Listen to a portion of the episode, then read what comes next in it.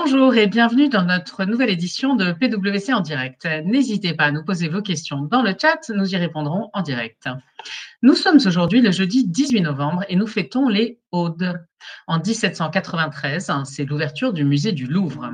En 1928, c'est la naissance de Mickey qui devait initialement s'appeler Mortimer et qui a été rebaptisé Mickey sur les incenses de Madame Disney, la femme de son créateur. Dans l'actualité aujourd'hui, Mobilité urbaine, 62 mètres en marchant, c'est ce qu'a fait un immeuble de 5 étages à Shanghai grâce à 200 vérins hydrauliques. Préparons Noël. Bonne nouvelle, les fleuristes sont autorisés à vendre des sapins de Noël à partir de ce vendredi, devant leur boutique, confinement oblige. Les hackers ne sont pas en vacances. Plus de 13 milliards de fichiers hackés en vente sur le dark web. Événement littéraire mondial, Une terre promise, sorti hier du nouveau livre de Barack Obama en France, 800 pages pour ce premier tome de ses mémoires. Les températures baissent, la saison de la raclette est ouverte. Avec le reconfinement, la vente des appareils à raclette a explosé du jour au lendemain, plus 300% par rapport à novembre dernier. Lutte contre l'illettrisme numérique. L'État va recruter des médiateurs et va en former 4000 d'ici 2022. État toujours, Bercy abaisse sa prévision de croissance à 6% pour 2021, renforce le fonds de solidarité et muscle le mécanisme des prêts participatifs. Place maintenant à notre sujet du jour. Réorganiser son activité, ses effectifs, se relancer, le challenge de la crise. Les managers font face désormais à une crise sévère qui s'installe et en fait ont une très faible visibilité sur la date de, et la vigueur de la reprise. Cette situation oblige à réfléchir dans un environnement instable, à affronter des contraintes paradoxales entre survie à court terme et consolidation à moyen terme. Dans ce contexte, nous vous proposons les regards croisés de quatre professionnels habitués à intervenir ensemble sur ces sujets. D'une part, Philippe Weber, qui accompagne des directions générales sur des sujets de transformation après avoir été lui-même en position de direction générale. Sébastien Dalle, qui représente nos activités de conseil financier Mériadec Jeanville, qui au sein de nos activités de conseil en stratégie est spécialisée sur les sujets euh, ressources humaines. Et enfin, Corinne Guyot-Chavanon, associée chez PwC Avocat, qui intervient sur les mêmes sujets que Sébastien et Mériadec, avec son expertise d'avocate spécialisée en droit social. Bonjour à tous les quatre. Bonjour. Bonjour. Bonjour. Tout d'abord, euh, Philippe, est-ce que tu veux nous faire part de ton regard de manager expérimenté sur ce qui est en train de se passer et sur les contraintes qui pèsent sur les managers avec qui tu travailles au quotidien? Oui, bien sûr. Mais avant de répondre, je vais très rapidement me présenter. J'ai 30 ans d'expérience professionnelle et ces 30 ans se décomposent en deux parties. Une première d'environ 15 ans dans l'audit financier et le conseil en management et une deuxième partie de 14 ans pendant laquelle j'ai dirigé trois sociétés sous LBO, dont deux qu'il a fallu complètement transformer dans des contextes difficiles. Et depuis deux ans, avec cette double expérience de consultant et de dirigeant, je conseille des entreprises dans leur transformation, souvent avec une véritable proximité avec le dirigeant. Pour répondre à la question, il faut d'abord traiter le très court terme, c'est-à-dire à, l'horizon de quelques semaines. Il apparaît très clairement que dans ce contexte actuel de crise, si une entreprise veut passer ce cap difficile et se relancer, il faut que le dirigeant privilégie rapidement deux types de sujets, la trésor et ensuite la communication adaptée à des tiers bien ciblés. Et alors, du coup, maintenant que tu es passé de l'autre côté, en fait, du côté conseil, comment est-ce que tu vois les choses?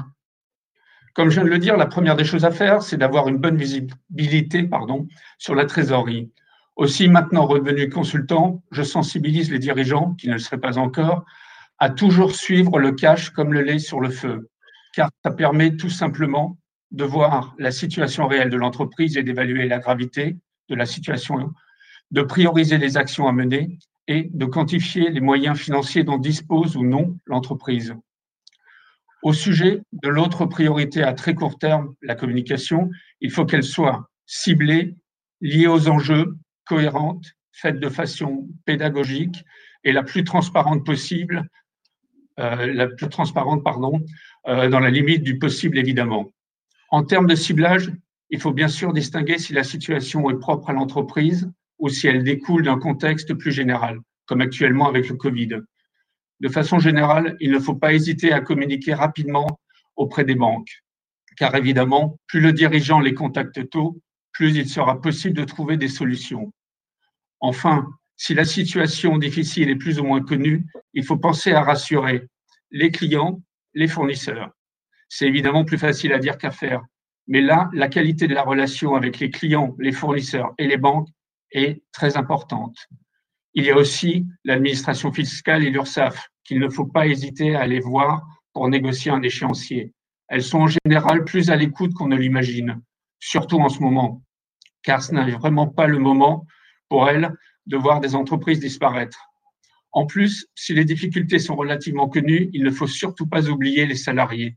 Il faut les rassurer afin que l'entreprise se mette en ordre de bataille pour relancer l'activité, mène les actions nécessaires et aussi, bien sûr, conserve les salariés clés. De façon simple, il faut que les salariés sentent qu'il y a un pilote qui peut relancer l'entreprise. Personnellement, quand j'étais dirigeant, j'ai toujours privilégié le contact avec les salariés. Je pense qu'il est préférable que les salariés puissent voir et entendre le dirigeant, surtout dans les moments difficiles. La confiance passe vraiment par le contact humain. Mais dans le contexte actuel, évidemment, ce sera plutôt en visio. Les actions à relancer, euh, de relance à mener, pardon, il en existe de nombreuses et doivent être appréciées, bien sûr, au cas par cas.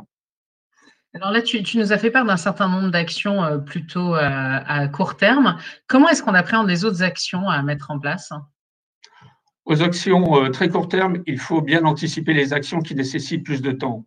Pour ce type d'action, les possibilités peuvent être larges, concerner plusieurs parties de l'entreprise et donc nécessiter différents types d'expertise.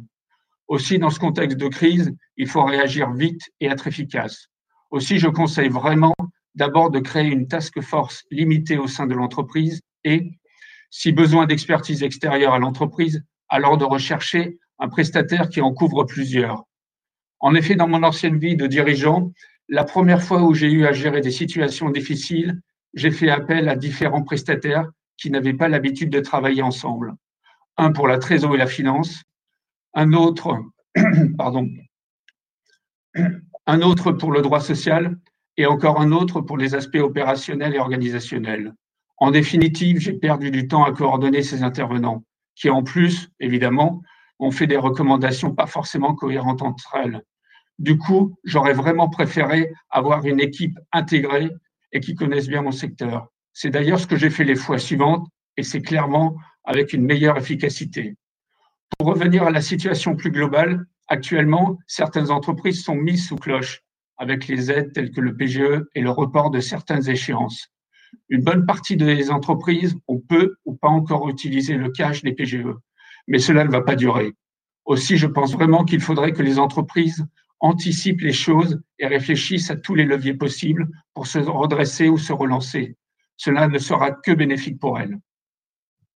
Merci beaucoup pour cette vision très claire de différents sujets. J'en retiens notamment euh, la nécessité d'être très très au clair sur sa situation financière. Et du coup, ça me permet de me tourner vers toi, euh, Sébastien, parce que visiblement c'est important euh, ce côté financier à la fois à court et, moyen terme. Est-ce que tu peux nous éclairer sur la partie court terme pour commencer? Oui, bien sûr. Alors, ce qui caractérise la période, hein, c'est ce qui est un peu paradoxal, c'est effectivement ce, que, ce que, Philippe appelait la, la mise sous cloche des, entreprises ce qu'on voit chez la, dans la plupart des entreprises aujourd'hui, c'est des situations de trésorerie plutôt, plutôt favorables. Il y a deux raisons à ça. La première, c'est que les directeurs financiers ont, pour la plupart pris des mesures euh, internes. Hein. Euh, il y a une étude Rexecode cette semaine qui montre, par exemple, que 45% des directeurs financiers de, de, de, pardon, de, TI et de grands groupes, euh, qui sont plutôt ceux qui sont un peu plus préservés que les autres, ont pris des mesures spécifiques sur la trésorerie et c'est confirmé par missions qu'on a pu faire de notre côté sur des sujets notamment de, de, de, collecte de comptes clients et de, et de BFR. Euh, et puis d'autre part, euh, il y a, y a le, évidemment le, toutes les aides, euh, tous les soutiens apportés par, le, par, par les pouvoirs publics, à commencer par les PGE. Donc, point rapide sur les PGE, hein, c'est à peu près 120 milliards d'euros. hein. je Oui, les prêts garantis par l'État, donc c'est à peu près 120 milliards d'euros distribués aujourd'hui, hein, c'était 113 en mmh. juillet, donc je pense avec, euh, mmh. avec la, période depuis juillet, c'est environ 120 milliards qui ont été distribués. Bon, c'est des chiffres énormes, donc on a du mal à se rendre compte, mais ça représente 5 points de PIB, hein, donc c'est quand même euh, massif. Et comme les entreprises, c'est à peu près la moitié du PIB, ça représente à peu près 10% du chiffre d'affaires d'une entreprise moyenne qui a été prêtée sous forme de prêt depuis, depuis six mois. Quoi. Donc c'est un apport de, trésorerie qui est, qui est, considérable et qui permet à beaucoup d'entreprises de, de, de, passer ce cap sans trop sentir les effets en trésorerie de, la crise. Alors je note au passage hein, que le, délai pour obtenir un PGE a été, a été poussé dans le temps. Hein. On peut aujourd'hui obtenir un PGE jusqu'à fin juin 2021, mmh. ce qui veut dire que pour certains entrepreneurs qui auraient pris le parti de s'en passer jusqu'à maintenant et qui se poseraient la question, il a encore temps de d'y réfléchir et de monter un dossier pour aller chercher un PGE jusque, jusque fin juin 2021. Cela étant, donc cette aide, elle, elle, elle, elle, a, forcément constitué un, un, appoint provisoire, mais elle va, elle va trouver ses limites avec l'entrée dans la crise et la, et la, prolongation de la crise, et donc va se, va se poser la question maintenant d'arriver de, à, une, à établir un, une, une, meilleure visibilité sur la situation, l'évolution de la trésorerie dans l'année qui vient. Alors du coup, euh, clairement, on va se retrouver dans une situation un peu compliquée. C'est quoi les étapes que tu suggères hein, pour euh, passer cette période? Alors, je pense le, le, premier le premier enjeu, c'est de se, se, se, rassurer ou en tout cas établir un diagnostic sur le sur l'évolution de la, trésorerie à 12 mois, hein, gérer la liquidité à 12 mois parce que c'est quand même le, la, la première brique d'une d'un retournement à moyen terme. Euh, donc les, grandes questions qu'on voit aujourd'hui dans les, dans les prévisions de trésorerie qu'on contribue à, construire ou, qu'on revoit, euh, c'est évidemment le sujet de la prévision de chiffre d'affaires qui est pas simple dans, dans, beaucoup de beaucoup de secteurs aujourd'hui avec une visibilité euh, très très faible sur l'évolution de la crise sanitaire et, et, et, le, rythme auquel les, les, anciens marchés reviendront s'ils reviennent. Donc ça, c'est toujours un challenge dans les, dans les prévisions de trésorerie, mais aujourd'hui c'est encore plus un challenge. Il y a la question de la mesure des effets du Covid, hein, parce que évidemment, euh, l'environnement pose, vous pose, pose, beaucoup de questions sur mais qu'est-ce qui est qui fait la part des, quelle est la part de l'effet Covid dans les dans les challenges aujourd'hui versus ce qui serait arrivé sans l'effet Covid, sans, sans, sans la crise du Covid?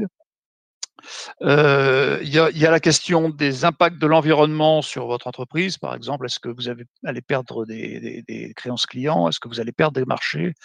Euh, Est-ce que, vos, clients vont retrouver leur niveau d'activité euh, rapidement? Donc, toute la question du, de l'impact de l'environnement et donc indirectement du Covid, mais via l'environnement. Et puis enfin, il y a la question du débouclage des aides Covid, parce que bon, outre les PGE, il y a eu, aussi beaucoup d'autorisations de, de, reporter des charges, notamment des charges sociales. Et donc la question du rythme auquel tout ça va devoir être remboursé euh, est, clairement posée. Donc euh, voilà, ça c'est les grandes questions, je dirais, qui se posent aujourd'hui sur les prévisions de trésorerie. Euh, et qui permettent de se rassurer, encore une fois, sur l'horizon 12 mois, en gardant en tête que c'est pas non plus, si jamais il y a un doute sur la question, c'est pas non plus un drame en soi. Il y a aujourd'hui une palette très large d'outils de, prévention des difficultés, que ce soit des mandats ad hoc, des conciliations, voire des sauvegardes ou dans, dans les cas extrêmes des redressements judiciaires, qui peuvent permettre de passer un trou en trésorerie. Hein. Il ne faut pas regarder ces procédures uniquement comme des, comme des, comme des, des, procédures euh, du, dernier moment. Il faut au contraire, les, si on pense qu'on en a besoin, les préparer dans le temps pour être capable de les surmonter. Mais, mais aujourd'hui, on a quand même dans le droit français des, des, procédures efficaces pour lutter contre les, pour adresser les sujets de liquidité court terme, à condition que le business sous-jacent, évidemment, soit, soit viable. Alors ça, c'est sur la partie plus court terme, et à moyen terme, ça, ça donne quoi? Alors, à moyen terme, on, revient sur des questions de, stratégie et de business plan. Euh, donc, les, grandes questions, ça va être en quoi est-ce que ma stratégie est durablement impactée par le Covid? Euh, Quid des transformations que je dois faire? Et donc là, on va, on va faire le lien avec, euh, avec les, équipes de Meriadec et de, et de Corinne, puisque très souvent, on va retrouver des problèmes de, d'ajustement de, la force de, la masse de travail de la masse salariale ou des équipes en tout cas des sujets de transformation au sens large on va dire.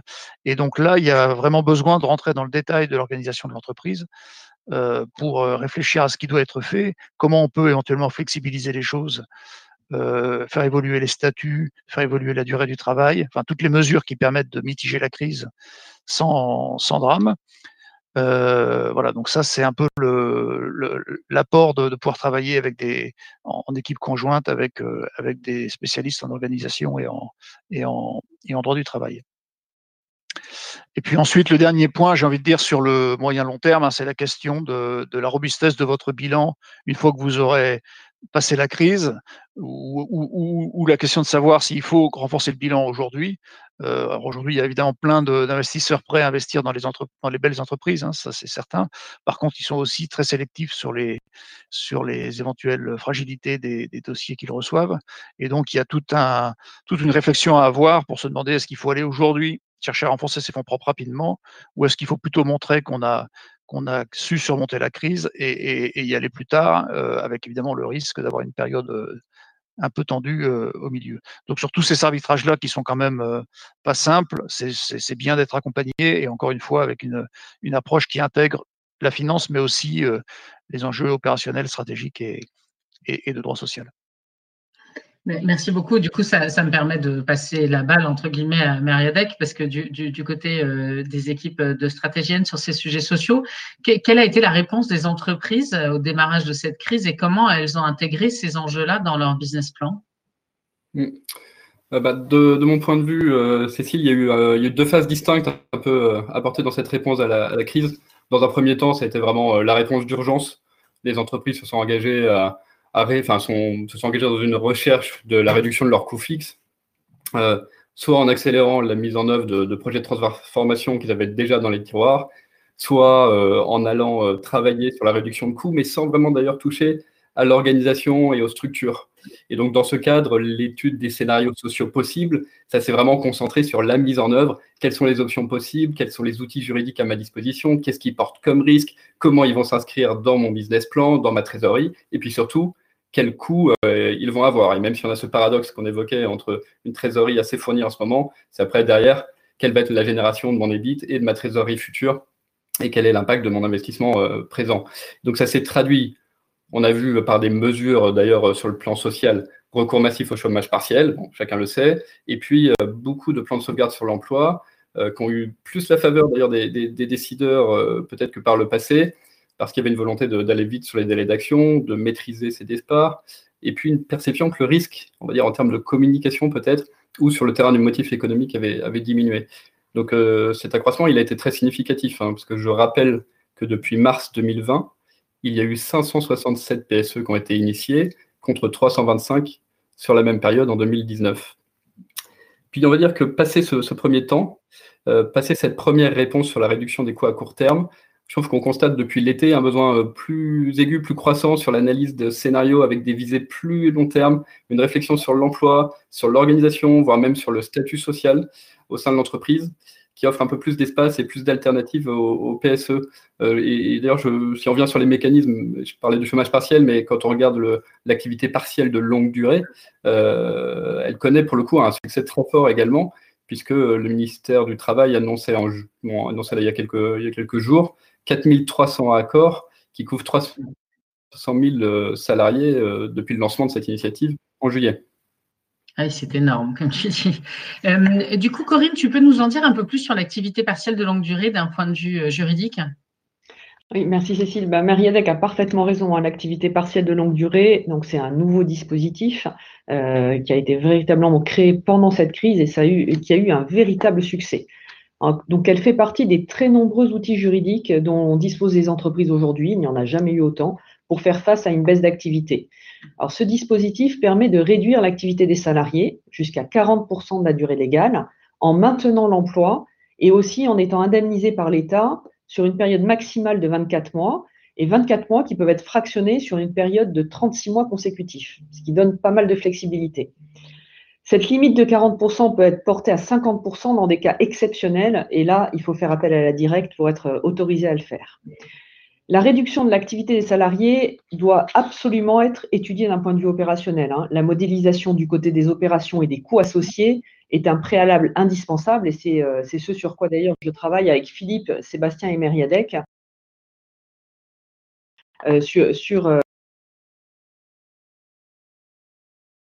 de l'organisation, qui sera ensuite ainsi exposé clairement et précisément aux partenaires sociaux et aux salariés.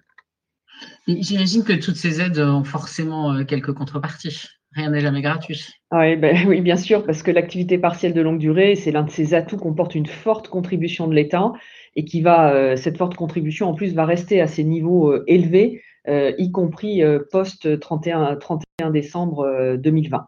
Donc l'indemnisation est à hauteur de 60% ou de 70% dans les secteurs dits protégés. Ce taux de 70% est applicable pour l'instant jusqu'au 31 décembre 2020.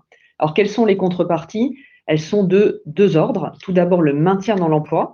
L'employeur s'engage à ne pas licencier pour motif économique un salarié placé en activité partielle de longue durée pendant toute la durée du recours au dispositif. Et surtout aussi la formation professionnelle. Le ministère recommande que des actions de formation puissent être menées sur les heures chômées.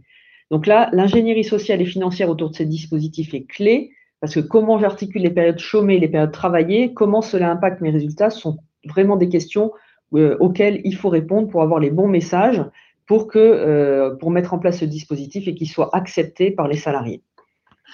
J'imagine que mettre en place des dispositifs d'activité partielle de longue durée nécessite aussi une négociation euh, dans l'entreprise. Comment ça se passe? Oui, et c'est, oui, c'est une négociation et c'est vrai que c'est, délicat hein, puisqu'on va quand même baisser un peu le salaire des salariés, euh, on va baisser leur durée du travail, donc c'est quand même une négociation où il faut beaucoup de confiance. Il y a deux façons de mettre en place ce dispositif. Tout d'abord, conclure un accord collectif euh, d'entreprise classique hein, avec les organisations syndicales, ou alors l'élaboration d'un document unilatéral, donc ça veut dire que c'est l'employeur qui décide lui-même, mais dans ces cas-là, il faut, euh, il faut avoir un accord de branche étendu qui soit applicable. Et aujourd'hui, il n'y en a quand même pas beaucoup, euh, il n'y a pas beaucoup de secteurs concernés. Dans tous les cas, il faut consulter le comité social, le CSE, le comité social et économique. Ensuite, comme pour les PSE, intervient la directe dans le cadre d'une validation ou d'une homologation, les 15 et 21 jours de délai que l'on connaît également pour les PSE. La décision est notifiée aux représentants du personnel et les salariés sont informés. Et ce qui est très intéressant là, c'est que la décision d'homologation ou de validation, elle n'est accordée que pour une période de six mois.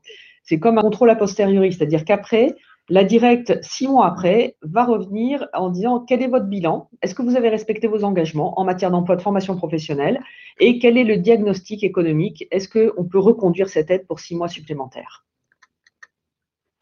Merci beaucoup, c'est très clair. Alors du coup, Meriadec, est-ce qu'il y a d'autres pistes que les entreprises peuvent explorer euh, en ce moment?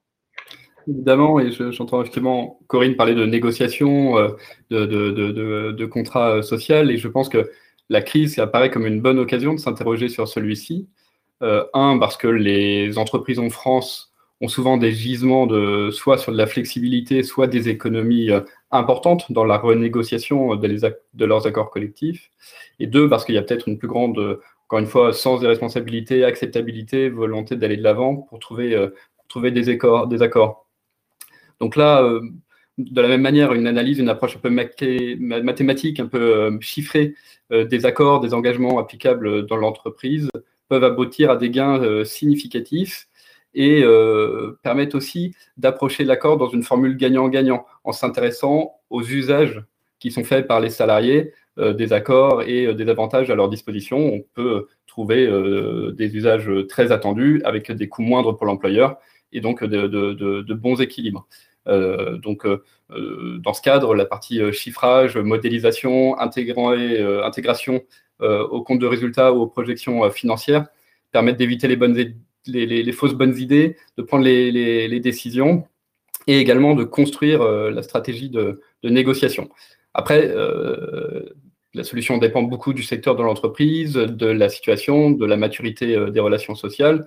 Si on regarde d'autres d'autres vecteurs et qu'on pense par exemple à, l'accord de performance collectif, on, voit qu'ils sont beaucoup moins utilisés. Euh. Merci beaucoup. Corinne, tu nous avais parlé un peu de, l'activité partielle de longue durée. Peux-tu nous, en dire un peu plus sur l'accord de performance collective et, des possibilités, d'autant plus que nous avons une question en live sur le sujet. Après conclusion d'un APC impactant des contrats de travail, recommandez-vous de faire signer de nouveaux contrats euh, mis à jour, enfin des avenants en fait? Ouais. Euh, bah alors l'accord de performance collective, c'est un outil aussi très innovant, alors qui est, euh, moins récent hein, que l'activité partielle de longue durée, puisqu'il y a quelques, années, mais ça permet d'aménager la durée du travail ou la rémunération notamment. Il y a également la mobilité. Euh, la mobilité. Donc l'accord peut par exemple augmenter la durée hebdomadaire ou quotidienne du travail, répartir le temps de travail sur six jours au lieu de cinq, réduire la rémunération des salariés, des outils qui permettent de passer la crise. Mais c'est un accord collectif négocié avec les organisations syndicales. Donc, il faut bien sûr obtenir la signature des, syndicats et c'est là où il, faut quand même une cohésion et une bonne lisibilité de ce qu'on souhaite faire et de l'avenir de la société. Et la procédure applicable est particulièrement simple parce qu'il n'est pas nécessaire de justifier d'un motif économique ni d'obtenir l'approbation de la directe. On est vraiment sur la négociation, on fait confiance aux syndicats et à l'employeur. Et les mesures prévues par cet accord s'imposent aux salariés. Donc, je répondrai effectivement à cette question. En principe, pas d'avenant au contrat de travail parce que c'est l'accord collectif qui va venir directement modifier en quelque sorte le contrat de travail. Et au contraire, il faut une information des salariés mais pas véritablement, euh, re-rentrer dans la mécanique euh, contractuelle. Et donc, si le salarié refuse, l'employeur peut prononcer son licenciement pour un motif qu'on a appelé sui generis, selon la procédure de licenciement pour motif personnel. Donc, l'administration est particulièrement attentive au fait que l'accord de performance collective ne doit, ne doit absolument pas masquer, déguiser un PSE. Hein. Là, il y a eu pas mal de, voilà, de, sujets là-dessus au niveau euh, de l'administration qui a récupéré euh, certains APC pour les convertir en PSE en réalité. Mais du coup, sur ces accords euh, de performance collective, est-ce que tu trouves que c'est un bon outil opérationnel pour les entreprises en ce moment? Bah, je pense que Corinne l'a bien évoqué, hein, l'accord de performance collective n'a pas connu d'engouement, en tout cas pas avec la crise du, du Covid.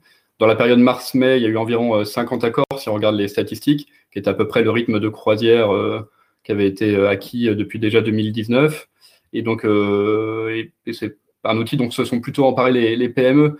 Donc, c'est vrai que c'est un bon outil, c'est un outil de flexibilité, c'est un outil qui est normalement temporaire, qui a une exigence d'exemplarité, puisqu'il exige normalement des concessions réciproques.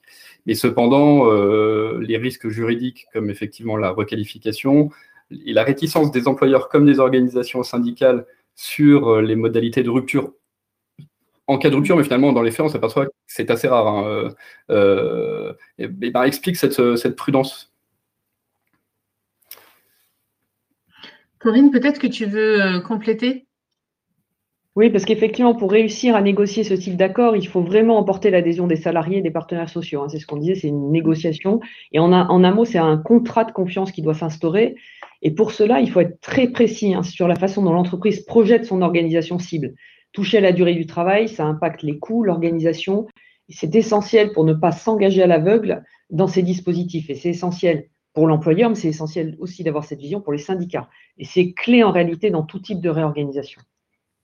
Alors du coup, Mérédé, comment est-ce que tu appréhendes cette question d'organisation cible dans le contexte du Covid qui rend quand même les choses très incertaines pour les mois qui arrivent? On espère que c'est c'est vrai que je disais qu'au début, l'aspect organisationnel avait été peut-être euh, peu traité, c'est plus le cas aujourd'hui. Effectivement, avec la, crise, euh, la réflexion stratégique a plusieurs axes. Hein. Il y a vraiment la revue de portefeuille, avec euh, maintenant qu'on sait comment se déplace la concurrence sur le marché avec le Covid. Donc, il y a une, vraiment une réflexion nouvelle sur ce qui est les activités cœur, non cœur, la cession d'actifs non stratégiques, au contraire la diversification sur de nouvelles opportunités. Le deuxième point, je pense que c'est la partie euh, supply chain, la présence géographique, à la fois euh, amont, sécuriser les approvisionnements, mais aussi euh, répondre aux, exigences d'ailleurs de production locale, mais aussi aval et la pénétration de, nouveaux marchés. Et puis le troisième max, c'est peut-être la capacité à transformer, et ça, ça nous ramène sur le terrain aussi social. en fait, la, généralisation du, télétravail, ça interroge les modes de communication et de management, et ça semble moins évident dans ce contexte euh, de, perturber les organisations et, les points de repère. Euh, je, vois le temps qui avance, donc peut-être si on veut prendre des questions, euh, peut-être. mais il y, a vraiment le, point, effectivement, ces points sont cela. Alors du coup, Corinne, quand, je regarde peut-être en, quelques secondes, si tu veux partager, en fait, ce qui me frappe, c'est que le, le, social est au cœur de la réorganisation.